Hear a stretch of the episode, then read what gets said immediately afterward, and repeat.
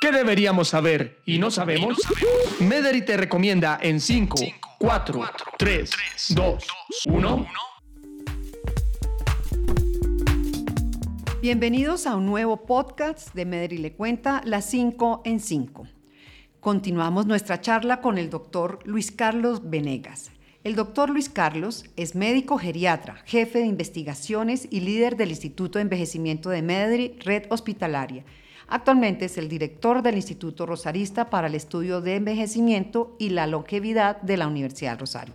Doctor, nuevamente bienvenido y ya grabamos un podcast sobre el envejecimiento, pero hay bastante tema para hablar. En esta oportunidad queremos conversar por qué por lo general lo viejo se asocia a cosas malas. Bueno, muchas gracias Ana María y saludos a todos los que nos escuchan. Lo viejo se asocia a cosas malas porque eh, estamos en una cultura que continuamente está buscando lo nuevo y lo joven. De ahí vienen conceptos como la medicina anti-envejecimiento, anti-aging, todas las cosas que se están vendiendo actualmente, cuando curiosamente el envejecimiento es sencillamente una etapa normal de la vida y es un fenómeno de la sociedad, porque pues no solo envejezco yo, envejece también nuestra sociedad y nuestra cultura. Sí, y en ese boom de ahora de todos no querer envejecer o de por lo menos de aparentar que no me estoy envejeciendo, ¿es malo envejecer? Para nada, no es malo envejecer porque envejecer sencillamente es una etapa normal de la vida. Es como decir si es malo nacer o es malo ser adolescente.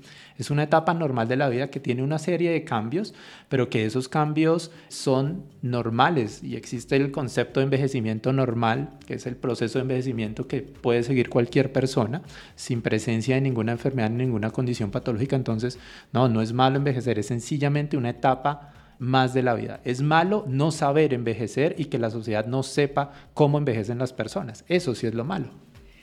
Precisamente de lo que acaba de mencionar en nuestro podcast anterior, usted recomendó algo sobre la espiritualidad. Uno de los elementos que debemos tener en cuenta para un envejecimiento saludable. ¿Nos amplía un poco ese concepto de espiritualidad, igualmente el de la red de apoyo?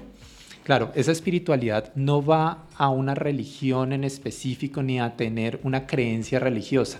Va más a que yo tenga la capacidad para, independientemente de mis creencias, poder afrontar situaciones complejas en la vida.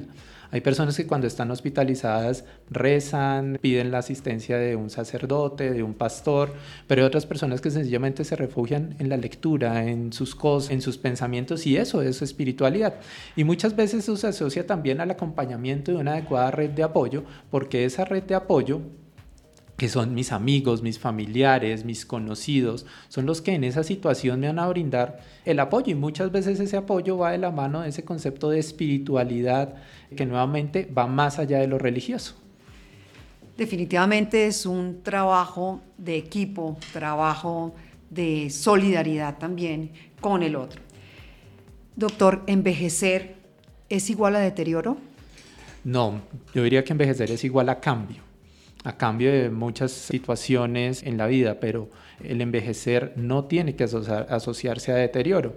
Curiosamente es uno de los eh, temas que está más de moda ahorita porque hay algunas corrientes que quieren meter el envejecimiento como si fuese una enfermedad, pero no, personalmente desde la geriatría el envejecer es sencillamente una etapa más que tiene sus cambios, que se necesitan de personas que sepan cuáles son esos cambios y que sepan ayudarnos a afrontar esos cambios. Pero envejecer es una de las etapas eh, de la vida, inclusive algunos pueden pensar que es una de las etapas más ricas de la vida porque se liberan de compromisos laborales, hijos y demás y se puede dedicar uno a disfrutar de todo eso que trabajó y que hizo durante todos los años de, de su vida.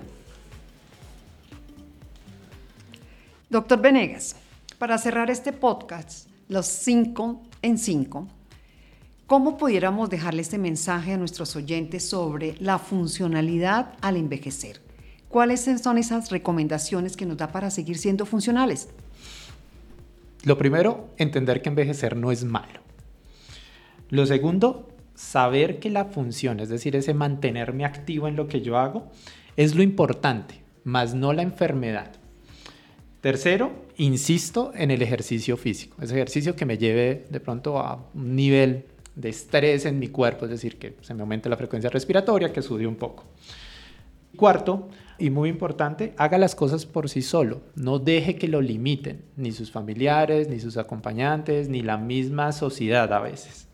Y cinco, viva la vida pensando en lo que viene, no en lo que ya pasó, porque lo que pasó, pasó, pero lo que viene, que es mucho todavía, pues es lo que nos tenemos que enfocar.